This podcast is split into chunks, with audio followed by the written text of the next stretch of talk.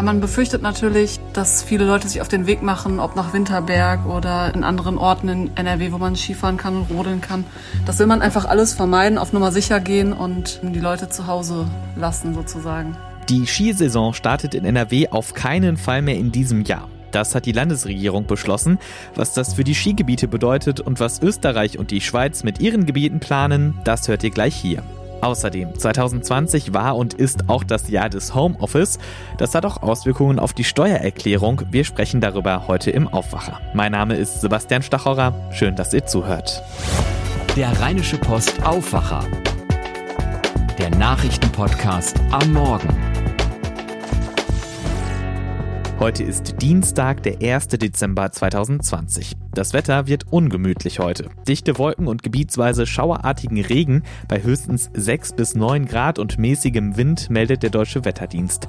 Am Nachmittag wird es weniger mit dem Regen, dafür wird es dann in der Nacht neblig bei maximal 1 bis 4 Grad. Morgen am Mittwoch bleibt es bewölkt und neblig trüb, dazu gibt es hier und da leichten Sprühregen bei 5 bis 7 Grad.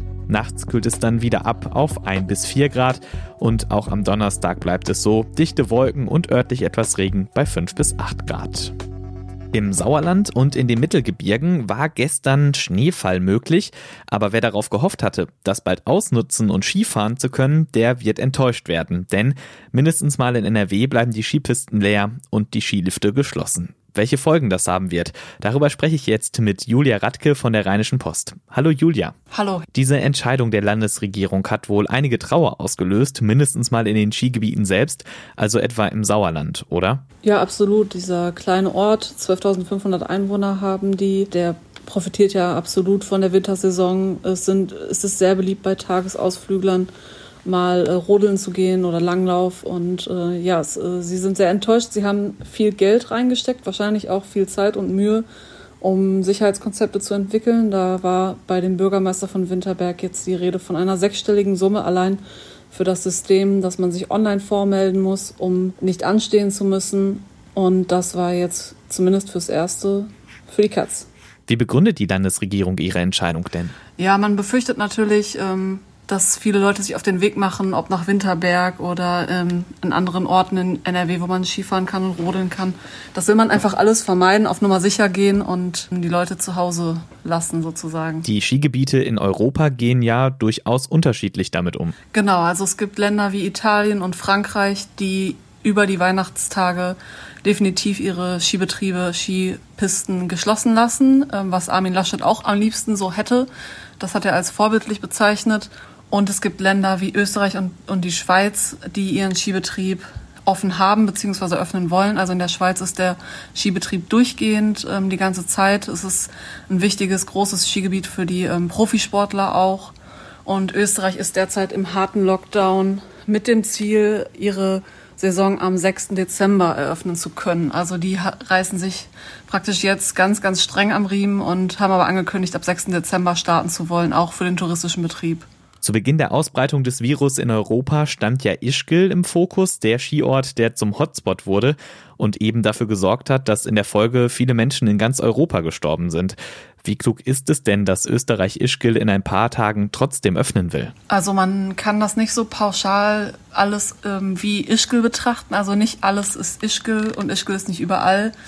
Es ist natürlich so, dass Skifahren normalerweise in äh, Verbindung gebracht wird mit gemütlichem Zusammensitzen, Hüttengaudi, Après-Ski, Musik, ähm, Alkohol. All das wird es ja diese Saison so oder so gar nicht geben. Also ich habe am Freitag mit verschiedenen großen beliebten Stilgebieten telefoniert und alle sagen unisono, es gibt diese Saison kein Après-Ski, es gibt äh, sogar aktuell in Österreich auch gar keine Gastronomie. Also die ganzen Lokalitäten haben zu und wenn sie öffnen, dann unter sehr, sehr, sehr strengen Auflagen. Da werden Personen reduziert, da werden Menschen registriert. Da ähm, wird es nicht so aussehen wie in an anderen Jahren und von daher muss man auch ähm, sagen, Sie werden öffnen, aber ganz anders als sonst. Sie haben teilweise Millionenbeträge reingesteckt in Kamerasysteme, in Zulassungssysteme, dass die Menschen da sich nicht drängeln vor den Liften. Es gibt natürlich auch Liftbetriebe, die risikoarm sind, einfach weil es Schlepplifte sind und die sowieso einzeln benutzt werden. Aber bei den großen Gondeln, da hat man Desinfektionsanlagen installiert und einfach ähm, will da stark darauf achten, auch mit mehr Personal, dass das alles eingehalten wird. Also der Skisport an sich äh, ist eigentlich vorstellbar, nur dieses ganze Unterhaltungsprogramm drumherum geht natürlich dieses Jahr nicht. Da stellt sich natürlich schon die Frage, wenn viele Wintersportbegeisterte in so einem kleinen Bergort sind und Urlaub haben, was machen die dann abends, wenn die nicht mehr feiern gehen können? Ja, das muss man sich fragen. Es ist ja eigentlich in den meisten Skiorten so, dass äh, der Anteil der Ferienwohnungen überwiegt. Also große Hotels, wie jetzt beispielsweise in den Sommerzielen, gibt es in den Winterzielen eher weniger. Das ist eher die Ausnahme. Viele mieten sich kleine Ferienwohnungen, was auch äh, Corona-mäßig sicherer ist. Und da wird sich entweder das ähm, nach innen verlagern oder sehr vereinzelt auf die Restaurants beschränken. Aber es wird natürlich keine Partys geben können. Na gut, die Wirtschaft ist das eine, aber ist das nicht trotzdem verantwortungslos, nur deswegen die Skigebiete zu öffnen? Ja, es lässt sich natürlich aus deutscher Sicht immer leicht sagen, dass sie dem Geld hinterherrennen und alles dafür tun, dass der Skizirkus weitergeht. Aber man muss da auch sagen, dass in Österreich die Volkswirtschaft stark davon abhängt. Jeder dritte Job hängt direkt oder indirekt mit der Tourismusbranche zusammen und hängt auch davon ab. Und wenn diese Saison komplett oder größtenteils ausfallen würde, dann wird es viele kleine Familienunternehmen wahrscheinlich im nächsten Jahr einfach nicht mehr geben. Schauen wir nochmal auf Winterberg. Wie groß ist das Problem denn für das Sauerland? Also der Bürgermeister sagt schon, je später wir in die Saison kommen, desto schwieriger wird es natürlich, auch von wirtschaftlicher Seite. Das gilt ja für jeden Skiort, ob jetzt in Deutschland oder in Österreich oder der Schweiz. Und äh, die haben ja eh schon zu kämpfen mit der verkürzten Saison 1920, äh, die ja im März vorzeitig beendet werden musste wegen der Pandemie. Und äh, ja, das Geld ist äh, weg. Das ist natürlich ein Weihnachtsgeschäft auch. Da haben alle Ferien. Das fällt auf jeden Fall aus dieses Jahr. Vielen Dank für den Überblick, Julia Radke. Skifahren geht also nicht im Dezember, vielleicht aber stattdessen Homeoffice. Viele Menschen haben damit dieses Jahr Erfahrungen gemacht, machen müssen. Und wer im Homeoffice war, soll auch steuerlich dafür entlastet werden. Und zwar schon bei der nächsten Steuererklärung. Wenn es um Steuern geht, ist das nie so ganz einfach. Deswegen lasse ich mir das erklären von Reinhard Kowalewski aus der Wirtschaftsredaktion. Willkommen im Aufwacher. Ja, ich grüße dich. Reinhard, wie soll diese Regelung grundsätzlich funktionieren? Ja, wir, bisher haben wir die Regelung, dass du nur ein Arbeitszimmer absetzen kannst, wenn es ein abgeschlossenes Zimmer ist. Das können die meisten Menschen gar nicht. Und darum können zum Beispiel faktisch nur Lehrer oder auch Richter ein Arbeitszimmer von der Steuer absetzen. Im Moment 1250 Euro im Jahr. Jetzt hat, haben wir aber Millionen Menschen, die haben zu Hause gearbeitet, auf dem Küchentisch, ähm, in der Ecke vom Wohnzimmer, manche auch im Bad also es gibt da ganz skurrile Fotos. Und die haben teilweise auch Geld dafür ausgegeben, die haben mehr geheizt, die haben mehr Strom verbraucht zu Hause und die haben auch alle Kosten gehabt. Und da hat sich eben die Frage gestellt, wie kann man denen doch einen Vorteil geben, weil die ja erzwungenermaßen zu Hause sind. Und da ist man jetzt auf die Pauschale gekommen von 600 Euro maximal im Jahr. Okay, und wie geht das dann konkret? Was muss ich bei meiner Steuererklärung 2020 machen? Du kannst ja, wenn du deine Einkommensteuererklärung machst, gibst du Werbungskosten an. Das ist bei den meisten Menschen vorrangig die Fahrt zur Arbeit. Diese Fahrt zur Arbeit entfällt dieses Jahr aber weitgehend, weil die Leute ja gar nicht zur Arbeit fahren mussten.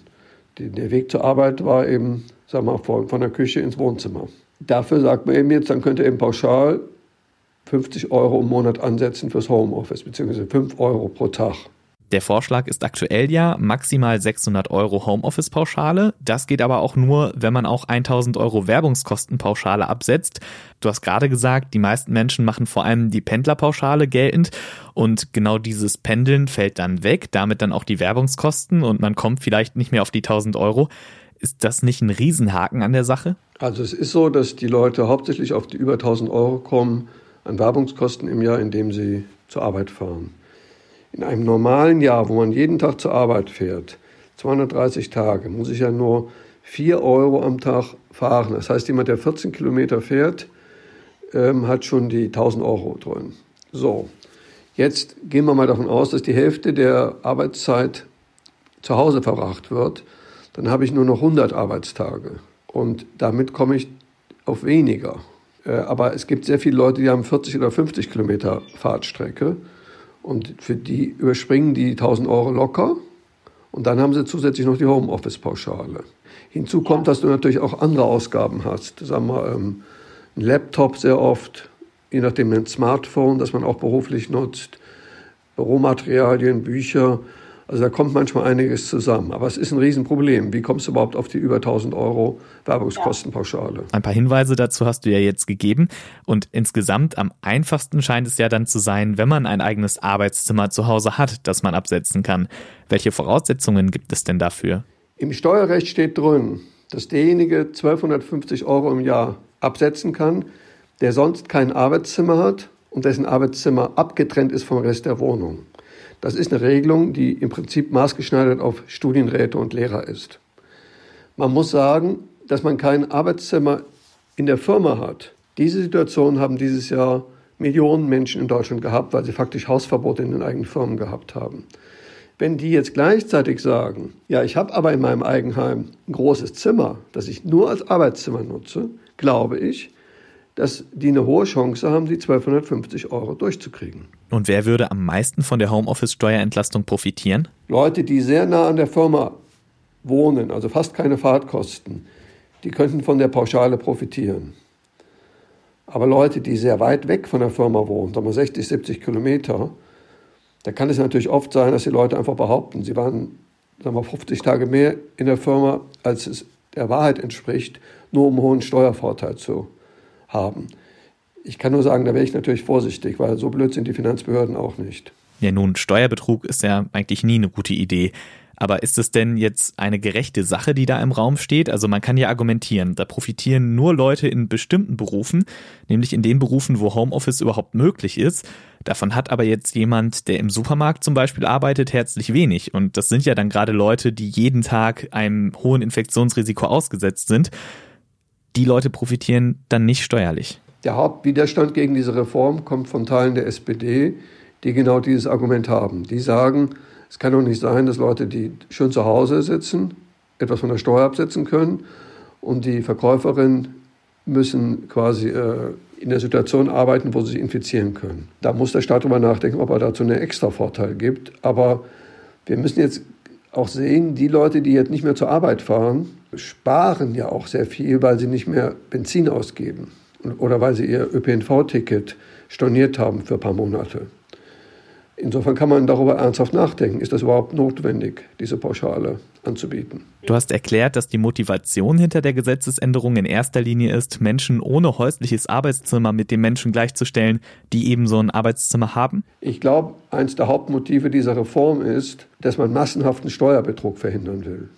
Also die Leute, mit denen ich geredet habe, die glauben alle, dass sehr, sehr viele Leute einfach behaupten, ach, ich war ja nur 50 Tage im Homeoffice äh, und meine Vorgesetzten haben da auch nicht so genau mitgeschrieben, wann ich wirklich da war. Und die, die holen sich praktisch die Kosten sagen wir, des Arbeitszimmers raus, indem sie einfach behaupten, dass sie weiterhin ganz oft in, auf Arbeit waren. Und das will man, davon will man quasi indirekt abschrecken, indem man sagt, na gut, ihr könnt ja wenigstens einen Teil des Homeoffice von der Steuer absetzen. Ich bleib dabei. Die einfachste Lösung ist natürlich, das ehrlich anzugeben. Dafür muss man dann aber auch erstmal wissen, wie das geht. Danke, dass du das erklärt hast, Reinhard. Und das wird heute wichtig. Ab heute gelten in NRW strengere Regeln im Shutdown. Über die Skilifte haben wir ausführlich gesprochen. Auch Fitnessstudios und Schwimmbäder bleiben bis mindestens Jahresende geschlossen. Vereinssport findet ebenso nicht statt. Auch Musikfeste und Kulturveranstaltungen sind weiter untersagt. Und für Silvester können die lokalen Behörden Pyrotechnik auf bestimmten Straßen und Plätzen verbieten. Partys sind ja sowieso schon verboten. Bundesgesundheitsminister Jens Spahn besucht die Düsseldorfer Arena. Zusammen mit NRW-Ministerpräsident Armin Laschet besichtigt er das dort geplante Impfzentrum. Anschließend tagt das NRW-Kabinett in den Räumen des Stadions und auch daran nimmt Spahn teil. Wie geht es dem Gastgewerbe in NRW im Shutdown? Dazu informiert heute der Deutsche Hotel- und Gaststättenverband NRW in einer Pressekonferenz. Und für einige Betreiber von Steinkohlekraftwerken gibt es Geld dafür, dass sie ihre Kraftwerke abschalten.